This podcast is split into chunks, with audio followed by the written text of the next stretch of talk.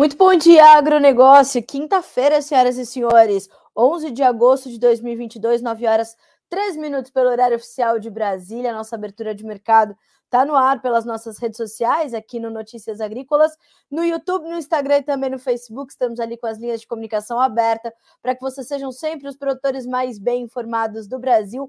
Mande a sua colaboração, a sua pergunta, sua dúvida, sua crítica, sua sugestão manda de onde você está falando, manda de onde você está nos ouvindo, cidade, estado que a gente quer saber até onde chegam as nossas informações. A gente está esperando a sua pergunta, a sua colocação, né? Uh, o seu relato que a gente quer levar informações além daquilo que a gente planejou. Então, se você quer saber mais sobre algum mercado, manda para gente. Se você quer saber como vai ficar alguma condição, o clima em alguma região, manda para a gente, tá bom? A gente está aqui para conversar nessa quinta-feira e fazer com que vocês sejam, como eu vou repetir, os produtores mais bem informados do Brasil. Hoje é quinta-feira, quinta-feira que antecede o relatório do USDA, o Departamento de Agricultura dos Estados Unidos. Ele traz amanhã, sexta-feira, dia 12, o seu novo reporte mensal de oferta e demanda. A gente vai falar sobre isso. É um, é um relatório bastante esperado pelo mercado, se a gente pode dizer assim. Uh, e este é um dos pontos de destaque dessa semana. Claro que a gente vai falar sobre outras coisas também. A gente vai falar sobre o mercado de leite, vai falar sobre o indicador CPE do boi e sobre o mercado de carne, que está preocupando bastante. Uh, olha aí, já tem o Renato Lourenção. Bom dia, Carla. Aqui em Bauru, 10 graus. Aqui em Valinhos está parecido, viu? Valinhos, interior de São Paulo. Uh, como é que está o mercado de feijão e leite em pó e longa vida? Vamos trazer essas informações. Já vou acionar aqui a Letícia, que inclusive nos acompanha pela redação do Notícias Agrícolas, para já trazer mais uh, informações para a gente aqui sobre o mercado do leite e a gente vai dividir com você, tá, Renato? Uh, leite em pó, leite longa vida, vamos falar também sobre o indicador da Farsul, que foi lançado ontem para o leite cru, primeiro indicador, primeiro índice né? Quer ver? Vou dizer certinho. Primeiro, relatório do Índice de Insumos para a Produção de Leite Cru, o ILC. A gente vai falar sobre isso já já. A Farsul, que é a Federação de Agricultura do Rio Grande do Sul. E tá aqui assim também, viu, Renato? Tempo aberto, mas um friozinho congelante. É mais ou menos por aí que a gente está aqui também, viu? Lembrando que, antes da gente começar aqui a nossa rodada de preços e efetivamente o Bom Dia Agronegócio. O apoio vem da Cochupé, a maior cooperativa de cafeicultores do mundo, senhoras e senhores. E mais do que isso, reforço a presença da Letícia pela redação do Notícias Agrícolas, colhendo ali os seus comentários, a sua participação para que a gente junto possa te informar adequadamente. Fechado? Vamos começar a checar os preços? É por ali que a gente começa o nosso, as nossas manhãs sempre, e a gente vai começar na Bolsa de Chicago. Pequenas, pequenas não, diria consideráveis altas para a soja, 14 dólares e 39 centos por bushel no primeiro contrato, ou no mais negociado, que é o novembro, 14 dólares e 39 centos por bushel, 0,8% de alta. O milho sobe 1% para valer 6 dólares e 26, o trigo 0,8% de ganho para 8 dólares e 6 cents por bushel. Nos derivados, mais uma vez, destaque para o farelo de soja, que sobe 1,5% para valer 414 dólares por tonelada curta no dezembro, que é o contrato mais negociado agora, e no óleo, pequena alta de 0,4% para 66 centos, mais 22 por libra-peso, tá? Então, ambos os derivados em alta ajudam a dar suporte também, além de outros fatores que a gente vai comentar já já, para os preços do, da soja em grão, tá? Bolsa de Nova York agora, dia de ajustes para o café. Mercado do café está cedendo um pouquinho, hoje perde 1,2% no contrato mais negociado, que tem 2 dólares e 17 centos mais 80 por libra-peso na Bolsa de Nova York. Açúcar subindo, tem alta de 0,6% para valer 1800 mais 39 por libra. O algodão sobe e volta a superar um dólar por libra peso, um dólar e um mais 56 por libra uma alta de 0,6%. O petróleo WTI supera novamente os 90 dólares por barril, vai a 93 dólares e 8, uma alta de 1,3%. E no Brent, o ganho agora é de 1,05% para o barril valer 98 dólares e 42 cents, tá? O gás natural subindo 3% de alta, inclusive tem bastante gente procurando informações sobre o mercado da ureia, tá? Uh, e essas altas no gás natural vão puxar invariavelmente a ureia. Então já vou até deixar aqui aberto o meu Twitter para ver se o meu amigo Jefferson Souza da Greenvest já dividiu algumas informações conosco sobre isso, tá? Uh, olha só, nem precisei procurar. É o primeiro tweet que aparece aqui para mim, é o do Jefferson sobre os preços da ureia. Tem bastante gente perguntando para a gente aqui no Notícias Agrícolas sobre isso e a gente vai uh, falar então sobre isso já já, tá? Também é um outro ponto que a gente vai colocar aí na conta. Uh, deixa eu checar aqui, continuando os nossos, as nossas commodities. Uh, gás natural, então, subindo 3% hoje no mercado norte-americano. O ouro cede um pouquinho, 0,14% de queda, 0,1%. O, a prata perde 0,8%. O cobre tem 1% de alta. Uh, e o dólar index, que eu gosto sempre de dividir com vocês também, hoje caindo um pouquinho, 0,2% de baixa no dólar index para 104.862 pontos. Checamos Chicago, Nova York, vamos atravessar agora o mundo e vamos direto para a bolsa de Dalian, mercado futuro chinês. Lá no fechamento dos negócios dessa quinta-feira, farelo em alta, óleo novamente com boas altas, o milho recuou. É, subiu segunda, terça e quarta, hoje se ajustando um pouquinho, fechou em baixa, tá? Uh, e aí a gente vai falar sobre os estoques de farelo e de óleo que caíram pela terceira semana seguida lá na China. Informações do meu amigo Eduardo Vanin, já já a gente vai falar sobre isso. Uh, e o Vanin também pontuou a questão da indústria de rações na China, a China adicionando mais capacidade de consumo de milho, e tudo isso vai ser relatado aqui para vocês no Bom Dia Agronegócio. Fechado? Já já a gente fala mais sobre a China. Uh, inclusive, é, antes da gente começar também os mercados, eu quero trazer pelo Eduardo Vanin também uh, o resuminho ali financeiros mais fundamento, tá? Bolsas de lado, China em forte alta, mais casos de Covid sendo registrados na China. Investidores esperam novos anúncios de incentivo à economia após o fim dos exercícios militares no Estreito de Taiwan. No entanto, é preciso a gente lembrar que tanto Taiwan quanto a China estão falando que vão mais além com as suas ações. Taiwan está dizendo que a China está se preparando para invadir a ilha e a China está dizendo que está só intensificando os seus exercícios. A gente vai monitorar, mas isso está no radar dos traders, inevitavelmente, tá? Uh, o in, ó, perdão. Petróleo em leve alta, a inflação nos Estados Unidos abaixo das expectativas animou os mercados, a inflação ficou estável, o mercado esperava uma pequena alta, veio estável, ao vir estável deixou o mercado também mais confortável para é, é, olhar para os ativos mais sensíveis, mais de mais risco, né? Por isso que nós vimos, inclusive ontem, é, o mercado ter um dia mais brando mesmo, né? Uh, o Nasdaq já acumula uma alta de mais de 20% em relação às, mínima, às mínimas, lembrando que esse é um índice acionário muito focado nas ações das empresas de tecnologia, o que é um sinal positivo também. Né? Uh, ouro em queda, moedas mostram um pouco mais, uh, modelos, perdão, modelos mostram um pouco mais de chuvas e temperaturas mais amenas para a próxima semana no oeste do meio-oeste e planícies dos Estados Unidos. Na Europa, as previsões continuam mostrando a continuidade do calor e do tempo seco, que pega direto no coração da safra de grãos europeia. Ah, inclusive, ah, os institutos é, internacionais de grãos vêm reduzindo as suas projeções para safras europeias de grãos. Uh, então, a França está sofrendo, a Alemanha está sofrendo, vários países estão sofrendo com esse calor intenso, com a falta de chuvas. Uh, temos adversidades climáticas também sendo registradas na China, mas já já a gente vai mostrar os modelos atualizados do NOAA. Uh, para os próximos 5 e 7 dias. E eu quero que vocês tenham atenção a esse mapa dos 7 dias, porque eles mostram chuvas mais bem distribuídas, mas ainda pouco volumosas tá? Então já já a gente vai falar um pouco mais da questão climática também. Uh, bom, deixa eu passar aqui pelos nossos uh, pelos nossos preços e também pelos nossos comentários, porque já tem gente pedindo para a gente informações sobre o mercado do café. Acho que é pelo YouTube, deixa eu checar aqui. Bom dia, Carla.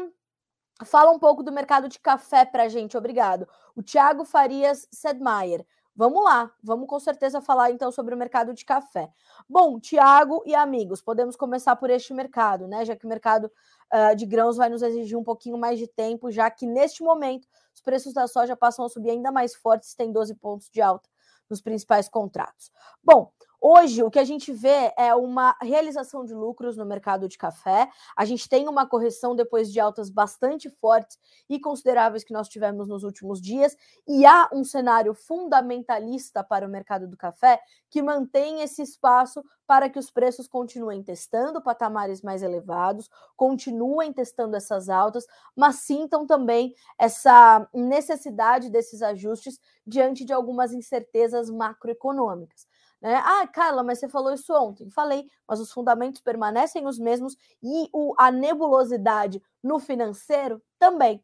Então, enquanto isso acontece, os traders do café vão cruzando essas informações, dando espaço para altas, dando espaço para baixas. O que preocupa mais o cafeicultor aqui no Brasil neste momento, não só a questão é, da sua nova safra, que já está ameaçada por condições também adversas de clima, embora as chuvas mais recentes, inclusive isso foi um dos destaques da Virgínia ontem aqui no Notícias Agrícolas, as chuvas chegando ao Parque Cafeiro do Brasil, trazendo certo alívio aos cafeicultores, mas nem tanto, porque elas também não chegaram de maneira muito bem distribuída, enfim. A Virgínia, inclusive, vou pedir para a Letícia colocar essa essa matéria na tela para vocês, e aí vocês conseguem é, visualizar o que eu estou dizendo. Aí quem quiser checar essa matéria da Virgínia uh, pode né, também colher essas informações por ali. Então, uh, a gente está nessa, nessa condição, certo? Do mercado se dividindo e vai sentir, inevitavelmente, senhoras e senhores, essa, esses dias de realização, esses dias de correção nos preços, porque eu vivo dizendo para vocês, né?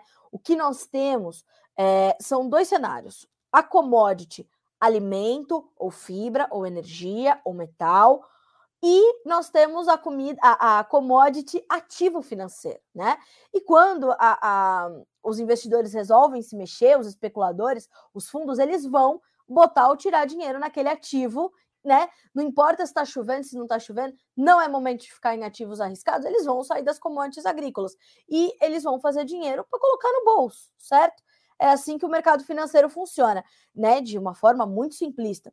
Então, a gente vai ver isso acontecer. Abre aspas para a análise do Eduardo Carvalhais, do escritório Carvalhais, um dos mais antigos e experientes analistas de café aqui no mercado brasileiro. Os fatos apontam para sério aperto no fornecimento de café arábica com a quebra na safra 22-23 do Brasil, que se agrava à medida em que os trabalhos de colheita avançam e se aproximam do final. Paralelamente, as persistentes incertezas climáticas globais levam a quebras na produção de outros importantes países produtores de arábica, confirmando esse aperto ainda mais grave na oferta global. Veja que isso é o quadro dos fundamentos. E este quadro permanece no radar dos investidores, dos traders e de tudo mais, mais ainda dos cafeicultores. Todavia, a gente vai ter essa pressão que vem, então, no macro cenário. Fechado? Esse é o quadro para o café. E como eu dizia, para o cafeicultor brasileiro, uma das principais preocupações ela se dá sobre a condição, naturalmente, do dólar frente ao real. Né? O dólar vem acumulando baixas interessantes, já opera abaixo dos R$ 5,10, e com isso, o que, que nós temos? Nós temos um cenário de formação de preços mais contidos aqui no mercado nacional. Né? A gente vai ver as referências aqui é, ficando um pouquinho mais tímidas, né? Então a gente ainda tem preços que remuneram bem o produtor, mas que mantém o produtor é, receoso em avançar com as suas vendas, em avançar com a sua comercialização, principalmente com a sua comercialização antecipada no momento em que ele poderia participar um pouco mais. Ele fica muito contido, ele fica muito receoso por conta dessa intensa volatilidade e essa volatilidade que se observa também no câmbio, no mercado cambial, com essa baixa uh, que se instala aí, principalmente em ano de eleição. Brasília está fervendo, é uma troca de acusações constante, né? O, o Brasil é o país da troca de acusações, né? Então a gente está aí nesse momento e isso vai deixar naturalmente o mercado também bastante intenso, bastante volátil. Fechado? Este é o quadro do mercado do café neste momento. Vamos checar as cotações lá na Bolsa de Nova York nesse momento para entender quais são as referências. Setembro, 2 dólares e 18 mais 10 por libra peso, cai 1,07% agora. O dezembro tem 1% de baixa para valer 2 dólares e 13 mais 55. O março, 2 dólares e 9 mais 40 perde 0,8 O maio, 2 dólares e 7, tem 0,7% de queda agora, tá? Já vou virar a chave para o mercado do açúcar, que está subindo, e a gente vai comentar com a abertura do Jonathan Simeão, nosso especialista no mercado sucro energético, tá?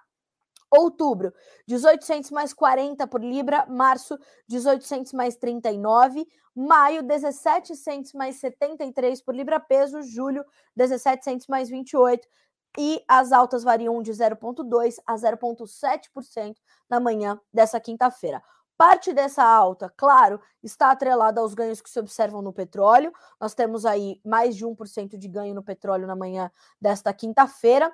E nós temos também como se dá no mercado de café, a gente tem fundamentos para o açúcar que também são fortes. O quadro de fundamentos está tá muito bem costurado, né? E traz essa, essa movimentação. Uh, e aí a gente tem essa, uh, esse movimento também de ajuste, mas inverso para o mercado do açúcar. Ontem o mercado caiu, né? Caiu, inclusive, consideravelmente. E hoje o que a gente vê é, é também um movimento de ajustes ali para trazer esse mercado mais, é, é, né, mais contido. Enfim, a gente está acompanhando. Uh, mais do que isso, o mercado está atento também aos últimos dados que foram reportados ontem pela Única, a União das Indústrias de Cana-de-Açúcar, que trouxe uh, a produção de açúcar na, na segunda quinzena de julho em 3,3 milhões de toneladas, um aumento de 8,4% em relação ao mesmo período do ano passado.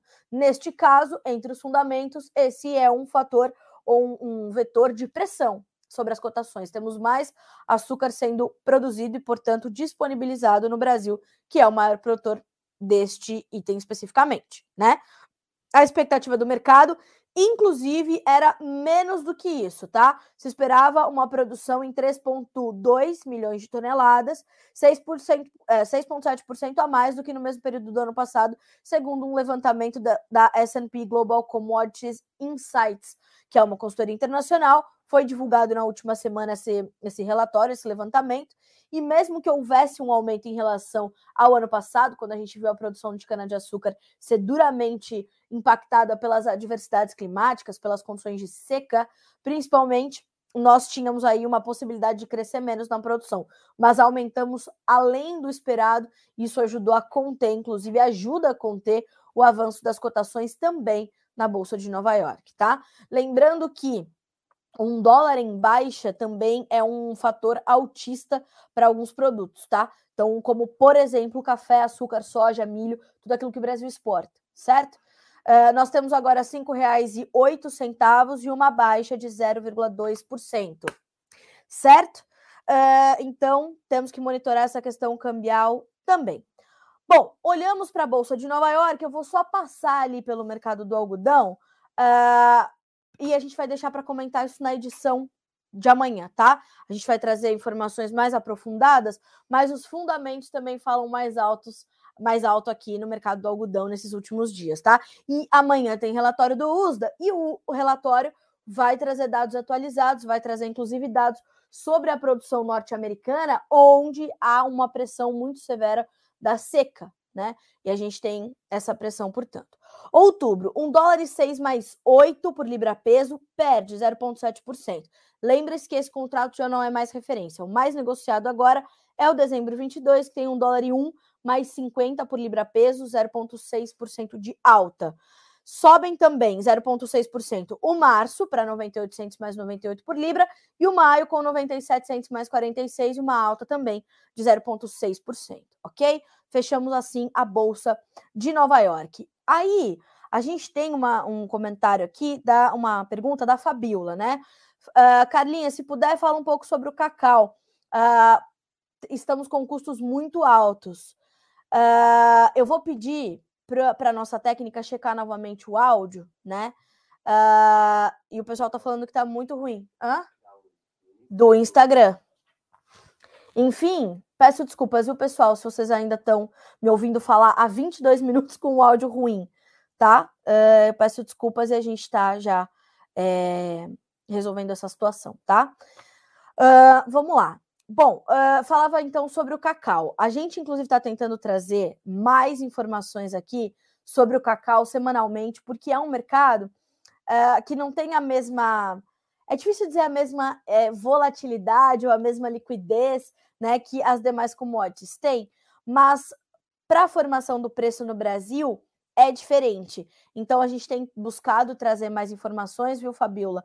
A gente está nessa nessa batalha aí para ver se a gente consegue garantir informações semanais sobre o mercado do cacau. Na última entrevista que nós fizemos com o Caio Santos, que é consultor em gerenciamento de riscos da Stonex, ele disse o seguinte, ó, com incerteza na demanda europeia, preços internacionais do cacau caem mesmo com a possibilidade de uma safra menor em países africanos, tá? Então a gente tinha é, o mercado internacional recuando um pouquinho, aí eu vou buscar essas informações é, do mercado nacional para ti, tá? Vou ver se Amanhã eu já consigo trazer essa resposta para você, certo?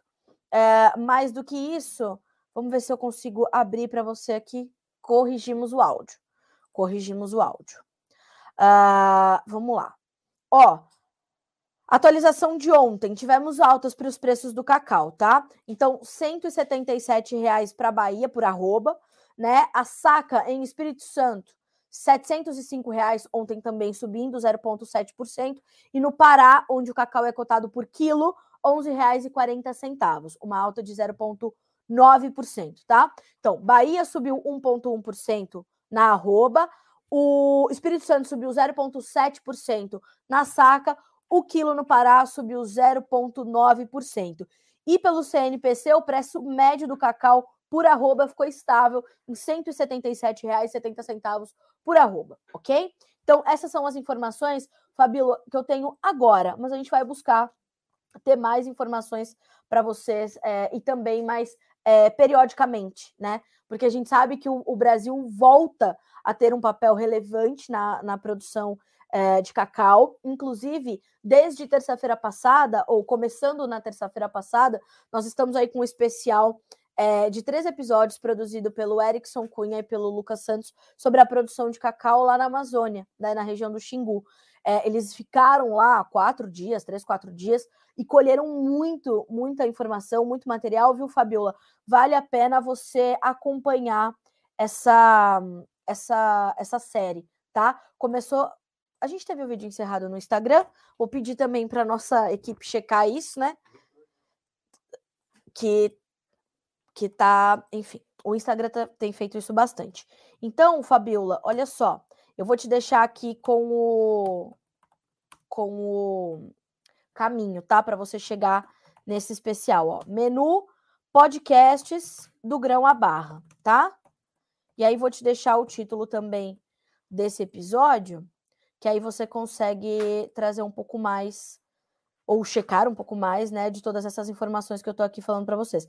E aí, terça-feira que vem e na seguinte, a gente tem os dois novos episódios dessa série. ESG e o futuro do cacau no Pará. Vale muito a pena, tá, Fabiola?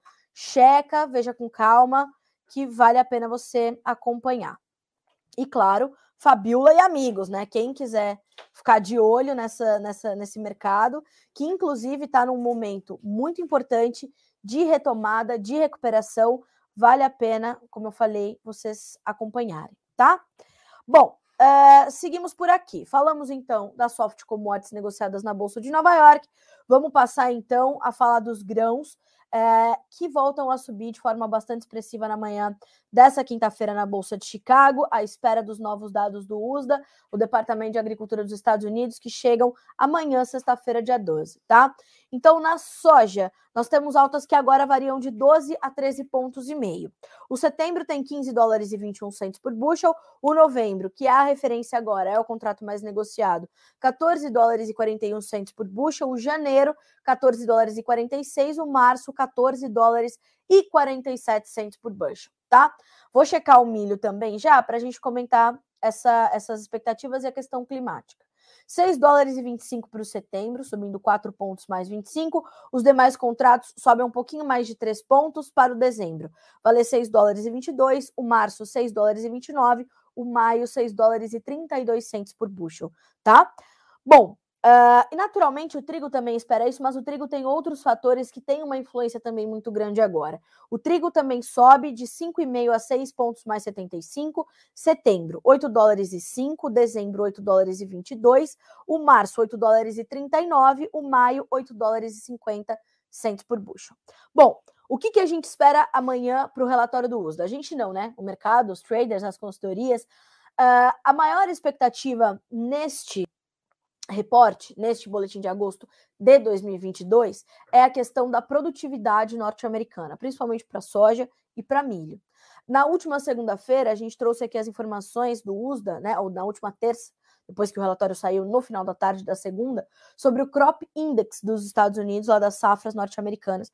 E, segundo um levantamento da Greenvest, o Crop Index do milho é o menor em cinco anos. Ele fica abaixo até mesmo do índice registrado em 2019, quando nós tivemos ali um atraso muito severo no plantio. Só que a seca, ela sempre causa um impacto pior do que o excesso de chuvas. Isso é sabido, né? Quem está no campo, quem vive o campo, sabe disso. E o que a gente tem ali na região oeste do meio oeste americano, norte, nas planícies ali Dakotas, Minnesota e tudo mais, uh, vocês sabem que, embora estes locais não sejam é, os determinantes para a produção, ali houve uma condição muito ruim e a qualidade das lavouras vem caindo agressivamente é, nessas, nesses locais, principalmente do milho, tá? Eh, Para a soja, a situação é semelhante, mas a soja ainda tem certo tempo de recuperação, vamos dizer dessa forma. O milho já passou, né? É, inclusive, no milho, a gente sentiu muito forte ali em Iowa, né, que é o maior estado produtor de milho dos Estados Unidos, é, sentiu a falta de chuvas e a falta de chuvas regulares, em volumes adequados, chegando inclusive no tempo adequado. Então, tudo isso traz uma preocupação muito séria e intensifica a expectativa de que o USDA poderia vir a trazer amanhã uma, um corte na sua produtividade, inclusive também de acordo com algumas análises, nas áreas plantada e colhida pelo, pelos Estados Unidos, tá? Então, isso tem um peso muito grande, isso deixa o mercado muito volátil, porque além de tudo, a safra está a campo está em pleno desenvolvimento. Então, o que está acontecendo ainda vai gerar impacto e ainda vai trazer preocupação ou ainda vai mudar as expectativas daqui em diante, tá? Então, uh, a gente vai olhar para tudo isso de forma amarradinha para entender como ficam as, as condições, certo? Ótimo. E o que, que a gente tem uh, pela frente, né? A gente tem aí dias que, no período até deixa eu checar aqui, 16 de agosto. Inclusive, vou pedir para a Letícia começar a colocar os mapas na tela para a gente entender exatamente o que eu estou falando. É, vamos lá. Pessoal, saiu os dados da Conab, tá? Já já é, é, a gente vai comentar sobre eles também, tá? Uh, enfim, vamos checar primeiro, então, concluir a questão norte-americana, a gente passa aqui para o Brasil. Estão vendo esse mapa? Deixa eu ver se já está na tela de vocês. Letícia vai colocar uh, para vocês na tela o mapa da previsão dos americanos para os próximos cinco dias, tá bom? Então, ó, esse é o mapa de 11 a 16 de agosto. Percebam que a gente tem já uma melhor distribuição das chuvas.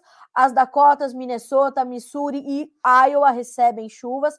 Illinois vai ficar nesse período com chuvas mais pontuais também, não tão bem distribuídas, mas recebeu muitas chuvas. Então tá tudo bem para Illinois por enquanto, tá? Indiana, Ohio ainda sendo é, é, agraciados com essas chuvas e tudo mais. Então há uma melhor distribuição. E as temperaturas acabam ficando mais amenas quando as chuvas chegam, né? E agora a gente vai checar o mapa para os próximos sete dias, que tem uma previsão ainda melhor, tá? Uh, agora vocês vão ver que os milímetros dessas chuvas são um pouco mais baixos, né? Aí a gente. Peraí. A gente vai colocar aqui para vocês verem. Uh, e aí a gente vai adiantar. Então, 11 a 18 de agosto, tá? Então, percebam que os volumes melhoram para essas regiões que a gente acabou de comentar: Dakotas, Minnesota, Iowa, uh, Missouri, Illinois. Tem uma, um gapzinho, mas como eu falei, tá tudo bem para Illinois, porque Illinois foi recebendo muitas chuvas. Durante a, a, a, o desenvolvimento da safra, as chuvas ficaram mais concentradas ali no leste. Illinois, Indiana, Ohio, Kentucky, a região do Delta. E agora a gente vê essas chuvas começando a chegar ao oeste ali e ao norte do Corn Belt, portanto, ok? Então, essa é a previsão e a gente vai entender como é que isso vai continuar impactando no mercado. Ontem a sessão foi completamente volátil para os grãos, porque nós tínhamos a atualização desses mapas e, a, e essa atualização ela vinha muito diferente de mapa para mapa, de período a período. E isso deixou o mercado bem confuso, deixou o mercado bem é, é, agitado, e no final das contas, o que a gente viu foi o mercado terminar ali com estabilidade. Pequenas altas, pequenas baixas, sem grande movimentação. Por quê? porque a isso se alia a expectativa e a defensiva que o mercado costuma adotar antes da chegada dos novos relatórios do USDA, como é típico, como todo mês acontece. Este mês está diferente e a expectativa é mais forte, justamente porque há essa preocupação em relação à produtividade por conta das adversidades climáticas que as lavouras americanas acumularam até agora. Tá bem? Então, esse é o quadro que a gente observa neste momento para os grãos. O Demas diz o seguinte: Carlinha, manda um abraço para Coxo Pé de Campestre, Minas Gerais. Um abraço, pessoal de Campestre, Minas Gerais e todo o time da Coxo Pé, a maior cooperativa de cafeicultores do mundo, que nos apoia aqui no Bom Dia Agro. Um abraço, Demas, e todo o time da Coxo Pé, tá? Então, senhoras e senhores, este é o quadro que nós temos para o clima nos Estados Unidos e para as expectativas para o relatório do USDA, tá?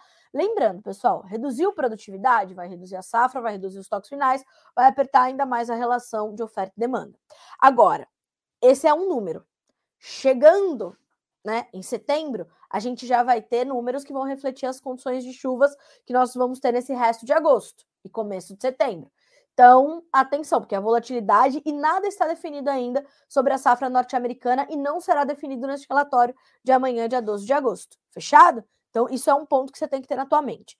Ótimo. Mais do que isso, para a soja, um outro ponto de atenção é a questão da demanda. Somente nesta semana, o USDA já informou duas vendas de soja para os chineses: 196, 132 mil toneladas, safra 22, 23. Uh, vendeu milho também para os chineses, vendeu milho para a Itália. Então, uh, me surpreendeu essas vendas, me surpreenderam.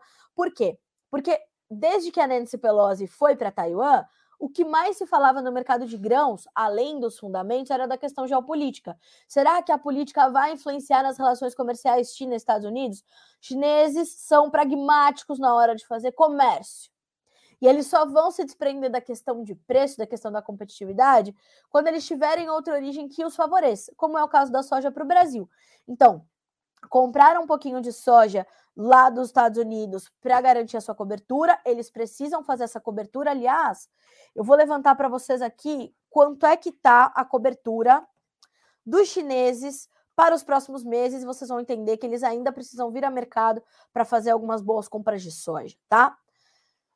Então, logo a internet me ajude. Então, uh, a demanda é um outro ponto que está ali engatado para a gente prestar atenção na questão China e na questão soja. Claro que para o milho também, mas vamos comentar primeiro a soja, tá? Bom, senhoras e senhores, o que nós temos de é, cobertura de soja para os chineses? Deixa eu levantar aqui numa notícia que fizemos ontem. Inclusive, é uma outra notícia que eu vou pedir para a Letícia deixar na tela para vocês, uh, porque é uma notícia que você precisa entender, tá? É importante você entender que a sua soja vai ser determinante, inclusive, para os chineses terminarem ali a sua cobertura uh, de mercado, tá? Vamos lá. Uh, deixa eu abrir aqui para dividir com vocês esses números que são realmente bem importantes. São números levantados pela Pátria Agronegócios, tá? Inclusive, se você não segue ainda este perfil, ó, arroba pátria.agronegócios, tá? Já segue esse perfil para você ficar bem informado. Essas informações estão sempre sendo divulgadas por lá também, tá? É que aqui a gente tem uma análise mais aprofundada do Matheus, que é o diretor da Pátria. Bom, olha só. Uh, quero trazer aqui essas coberturas, ó. Para setembro, nós temos um, um, uma cobertura da China já considerável, né? Uh, agora, para outubro, senhoras e senhores, a gente tá. Não, perdão, ó, setembro. São 38% do volume que a China precisa para setembro já foi comprado. vai precisar virar mercado. É por isso que está indo para os Estados Unidos comprar safra nova, porque já já a gente vai ter né, esse, esse total conseguindo chegar ali para os americanos, para os chineses. Para outubro, a China está apenas 46% coberta. Já para novembro, tem 64%. Para uh, dezembro e janeiro, as coberturas são ainda menores, 35% e 15%. Ou seja, a China precisa de soja para setembro, no curto prazo, e no longo prazo, outubro, dezembro e janeiro, tá? E ela vai pulverizar essas compras onde tiver mais barato somos ainda competitivos frente aos americanos, somos ainda mais competitivos frente aos argentinos, que estão segurando as suas vendas, não querem avançar com os negócios, dada toda a questão econômica, financeira, de inflação lá nos Estados Unidos, eles preferem segurar a soja, a vendê-la, fazer dólares e, na sequência, fazer peso, que está completamente desvalorizado. Então, estamos no game para a soja, frente aos americanos, considerando e contabilizando o custo de frete tá? Então, isso está na conta e precisa estar na conta.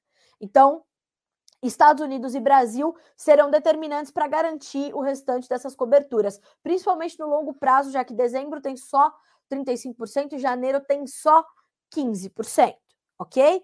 Vamos monitorar, vamos entender. E a safra 2022-23 dos americanos já já está aí. E aí vão começar a comprar a safra nova do Brasil, porque estamos projetando plantar ou colher 150 milhões de toneladas, certo? Joia. Como é que vai ficar nossa competitividade? Lá em cima. Precisamos monitorar prêmios e precisamos monitorar câmbio, tá? O importante é você fazer bons negócios e acompanhar essas informações, certo? Então, para a situação uh, de cobertura da China, é isso. Outro dado importante sobre os chineses: os estoques de farelo e óleos vegetais na China recuaram pela terceira semana seguida. Os estoques de farelo e de óleo recuaram acompanhando a redução do processamento.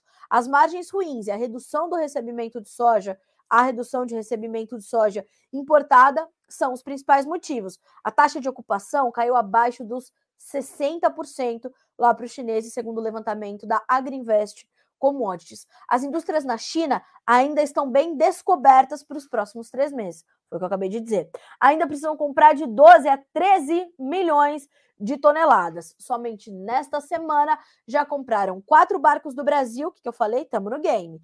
Dois dos Estados Unidos e apenas um na Argentina. O ritmo voltou a cair. O interessante é que as grandes operações de suíno na China estão aumentando o abate e o peso médio. Se está aumentando o peso médio, está comendo mais ração, está precisando de mais farelo, tá? Uh, e olha lá, mas isso ainda não se traduziu em aumento de processamento. Será que os estão consumindo os seus estoques? Este é o questionamento do Eduardo Vanin e é um ponto que a gente vai ter que acompanhar também. Ou reduziram o percentual de farelo nas rações. Isso já era um processo que a China vinha buscando e pode ser que esteja colocando em prática. Precisamos avaliar. A maior empresa de produção de animais, a Muyuan, mostra em seus balanços que o uso de farelo de soja é proporcionalmente menor em relação à média nacional de 18%. E isso é um ponto que a gente vem noticiando notícias agrícolas há anos, tá? É uma fórmula que foi feita ali uh, no início dessa profissionalização da suinocultura, quando os suínos chineses começaram a comer uma ração que hoje é uma ração certificada, tem uma série de advertências ali e de, e de parâmetros que você precisa seguir para alimentar aqueles porcos, que é o maior plantel do globo terrestre. Uh, não só de aves, de suínos, mas de aves também. E a China produz. 500, ontem eu fiquei impressionado com esse número. Esse número, meio trilhão de ovos por ano, você sabia? 500 bilhões de ovos por ano é o que produz a China, tá?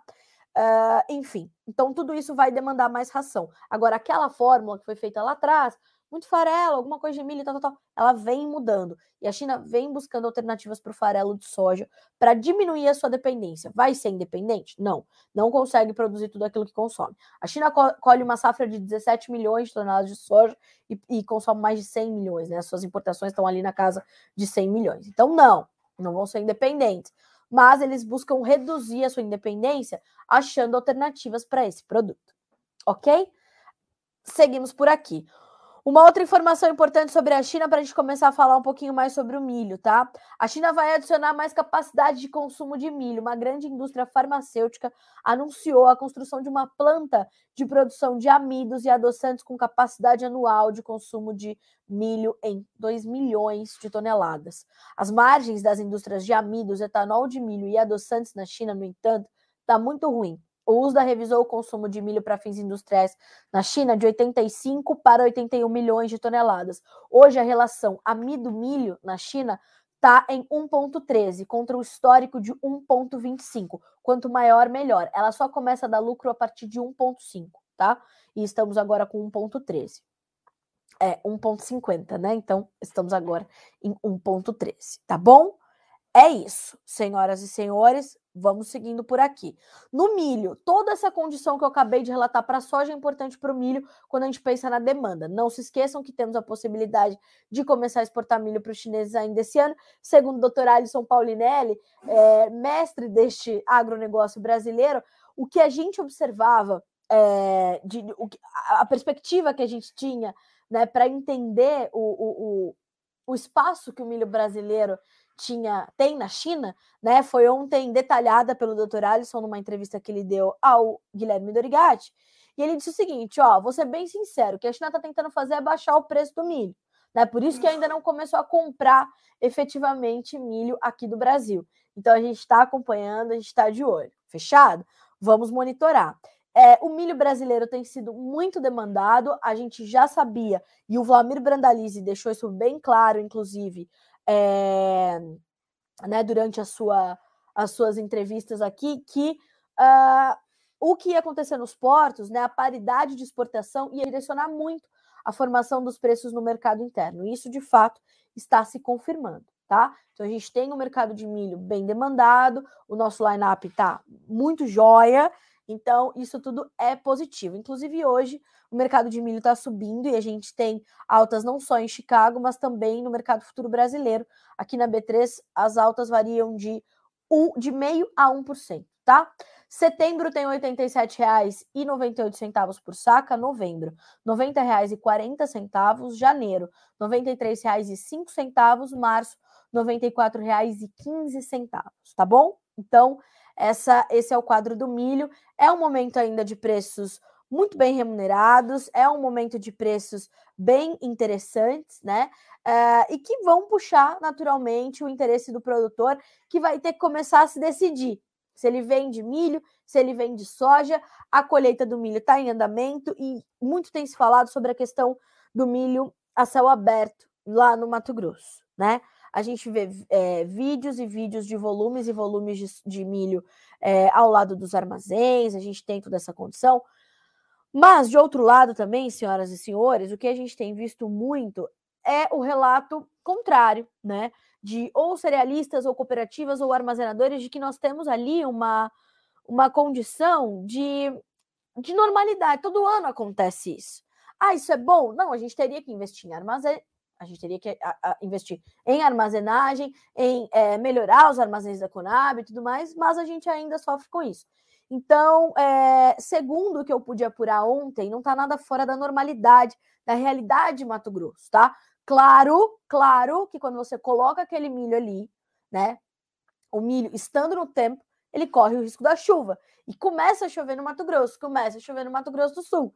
Então, assim, a gente tem que olhar para isso com bastante atenção vamos acompanhando, estamos de olho, mas ainda sem grandes prejuízos sendo contabilizados. Então, logo isso aconteça, tão logo vocês saberão. Tomara que os volumes comecem a ser escoados para que a gente não fique com esse milho lá correndo esse risco, ok? Isso é uma informação muito importante. Aliás, se você quiser fazer o seu relato aqui no Bom Dia Agro, por favor, fiquem à vontade para a gente saber como é que está aí na tua região, ok?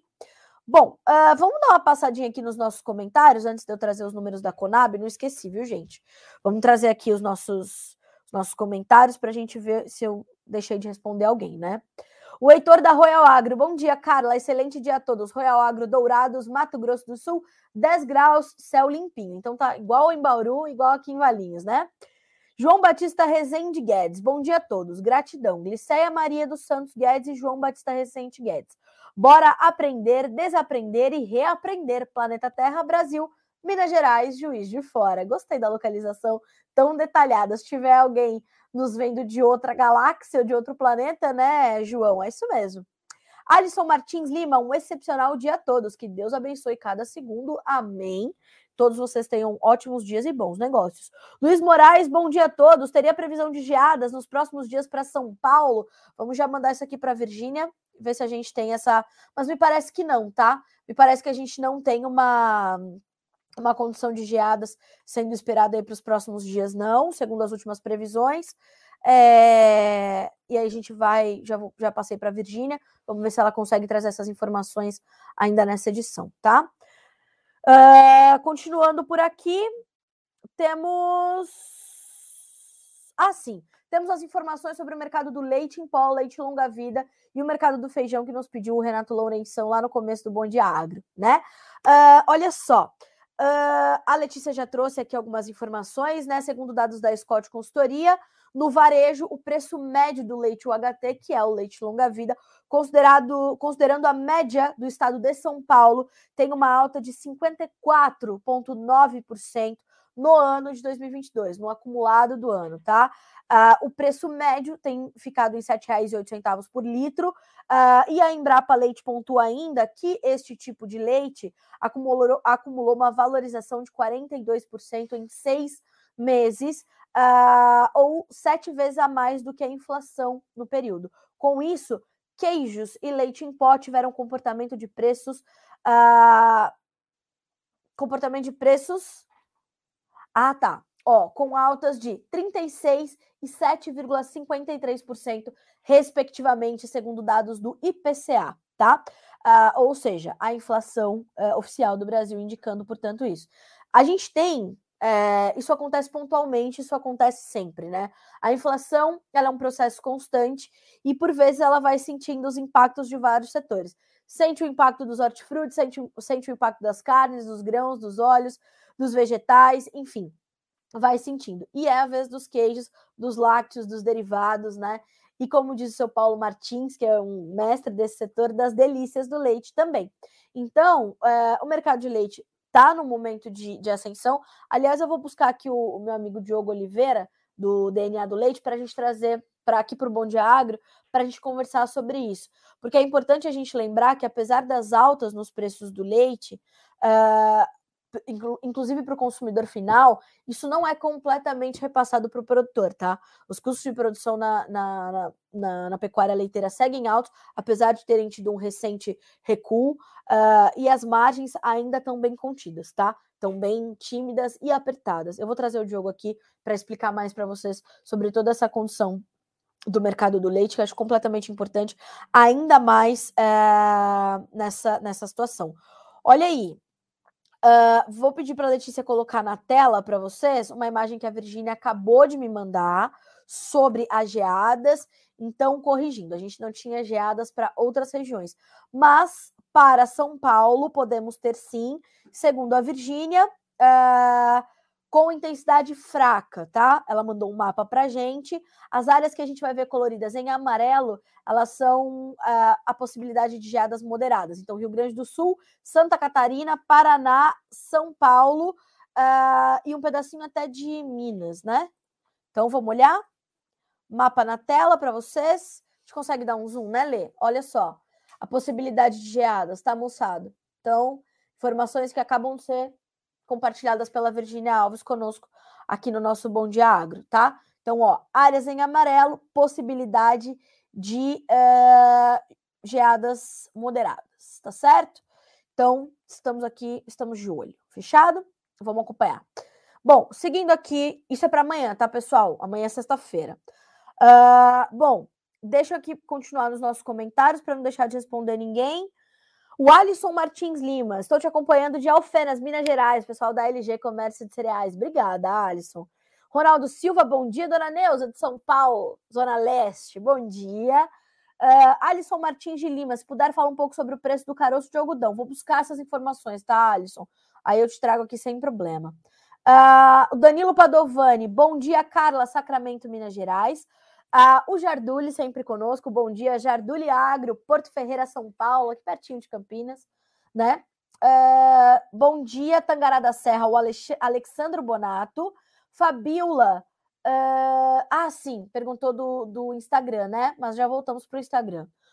O Paulo Machado. Bom dia. Em Cidrolândia, Mato Grosso do Sul, dia claro, sol, temperatura em 11 graus. Tá frio, né? Mato Grosso do Sul é geando isso aí. Chuvas no início da semana foram de 33 milímetros aqui em casa. Falta terminar a colheita do milho logo que secar um pouco mais. Boa sorte, boa safra para você, viu, Paulo? Fernando Barbosa. Café está na reta final da colheita e muitos produtores já preparam para avaliação e finalização do beneficiamento do grão, já tendo os dados concretos da, da quebra da safra. Fernando, bom dia para você, viu, meu amigo? Seja sempre bem-vindo aqui ao Bom Dia Agro, você que é um parceiro tão importante desse portal. Obrigada pela sua audiência, obrigada pelas suas informações. A gente está muito, muito de olho em tudo isso. Novidades, mande para a gente. A gente vai, inclusive, trazer você aqui também no Bom Dia Agronegócio para a gente falar mais do mercado do café. E o Vitor Ávila fala conosco do Peru. Bom dia, viu, Vitor? Obrigada pela audiência. Vamos passar ali pelo Instagram, ver se deixamos de falar com alguém. Uh, acho que não. O Alisson Rufino nos mandando bom dia. Uh, a Elaine Oliveira conosco de, uh, da Cevale, Cooperativa Cevale de Vera, em Mato Grosso. Bom dia, Elaine. Obrigada pela sua gentileza, pela sua audiência. Bom dia, dona Sônia Bonato. Soninha também com a gente. Obrigada, Sônia. Bom dia para ti, viu, minha amiga? e acho que falamos com todo mundo que tínhamos que falar, certo? Se eu não falei, peço desculpas, mas estamos aqui juntos sempre. Mande os seus comentários, mande as tuas perguntas e a gente vai concluindo aqui o nosso Bom Dia Agro. Fechado? Agora são 9 horas e 54 minutos. Olha só, o Alisson Rufino, bom dia. Me falaram que setembro vai chover bastante. Procede essa informação? Vamos passar para a Virgínia ver o que ela nos fala. Peraí. Uh, ó, a Virgínia acrescentando algumas informações, pessoal. Esse mapa que a gente mostrou para geadas, previsão para sexta. No sábado já reduz bastante o, tama o tamanho da área com o risco de gear e domingo já não tem mais esse risco. Aí, Virginia, tem mais pergunta para você aqui, ó. Vai chover muito no, em setembro? Vamos ficar de olho, tá? Virginia já já responde aqui para gente. Bom, seguindo por aqui, é, quero trazer algumas notícias importantes dessa manhã de sexta-feira de quinta-feira, perdão. Antes disso, quero trazer para vocês informações sobre o mercado do boi gordo, já que uh, segue essa preocupação muito forte em torno uh, do, de toda essa condição dos frigoríficos em alguns estados dando férias coletivas para os seus funcionários, suspendendo os seus, os seus negócios, ficando fora do mercado, e tudo isso num pleno período de entre safra, onde, enfim, a gente teria uma outra condição, e a gente está tentando entender o que está acontecendo né? Uh, inclusive, ontem, a, Agri, a Acrimate e a, a Sindus Frigo vieram a público fazer as suas colocações. Então, eu vou buscar aqui essas duas notas para vocês. Eu quero dividir com vocês essas duas informações e também uh, a análise que nós tivemos ontem, tá? Ó, pecuaristas do Mato Grosso se mostram preocupados com indústrias fora das compras, enquanto frigoríficos alegam prejuízo na rentabilidade tá? Esta é uma notícia da Andressa Simão, está disponível para você. Vou pedir para a Letícia, inclusive, colocar na tua tela, tá? Para você depois é, checar melhor e com mais calma, tá? Olha só, eu vou ler só um pedacinho para você, tá? Os pecuaristas de Mato Grosso vêm relatando preocupações com as indústrias informando, informando férias coletivas para os funcionários e também, e também um alongamento das escalas de abate. De acordo com informações da Crimate, algumas unidades realizaram até o fechamento de muitas plantas, sendo várias delas as únicas em suas regiões. A associação também informou que essa situação tem levado muitos prejuízos aos produtores que não estão conseguindo negociar os seus animais que estão sendo terminados para serem abatidos em poucos dias. Os frigoríficos promoveram quase simultaneamente a extensão das suas escalas, claro, baixando os valores da arroba do boi gordo, destacou uma nota oficial da Acrimate, Associação dos Criadores de Mato Grosso uh, ontem, tá? E a gente está de olho e acompanhando, tentando entender o que, que é, precisa acontecer, tá? Uh, e volto a dizer, o Sindus Frigo, Mato Grosso também falou sobre isso, o Sindifrigo, Frigo, perdão, é Sindus Trigo e Sindifrigo. Então, o Sindifrigo de Mato Grosso também se posicionou sobre essa questão das escalas alongadas, uh, e a gente está monitorando isso muito de perto com os nossos boletins diários aqui sobre o mercado do boi gordo. Inclusive ontem, deixa eu lembrar quem esteve aqui conosco, acho que não foi o Caio Junqueira. Vou buscar aqui essa informação. Enquanto isso, a gente vai dar uma olhadinha nas uh, escalas atualizadas pelo aplicativo Agro Brasil, né? E preços médios também. E olha só o que pôde relatar o time do aplicativo Agro Brasil com Z de Zebu. Baixa o aplicativo para você ter essas informações em primeira mão, tá? Nesta quarta, o aplicativo captou negócios ainda com valores pressionados para baixo, inclusive animais destinados para a China, saindo de São Paulo. Isso foi, inclusive, ontem um dos nossos destaques. Estão até tentando tirar os 300 reais por arroba de referência para o boi China. Tamanha pressão que se é, observa agora no mercado pecuário, tá? Atenção. São Paulo, negócios de 290 a 310 reais, média R$ 295,91 por arroba, escalas 11,7 dias, é muito. Mato Grosso do Sul, R$ 285,00 por arroba, escalas 9,8 dias. Mato Grosso, 280 a 285, média 276,79, escalas 8 dias e meio. Mato Grosso, tá? Minas, 10 dias de escala, negócios entre 290 e 305 reais por arroba.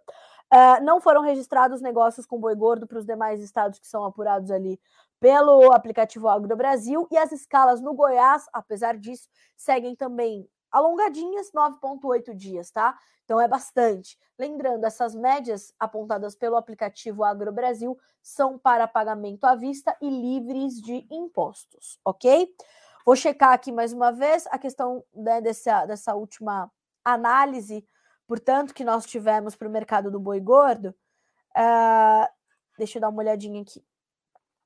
Perdão, não foi o Caio, foi o Gustavo Figueiredo, que é da Radar Investimentos, né, um dos sócios da Radar. E olha só, frigoríficos estão fora das compras e aqueles que ainda buscam animais em São Paulo tentam derrubar os preços e ofertam 300 pelo boi China. Atenção, tá?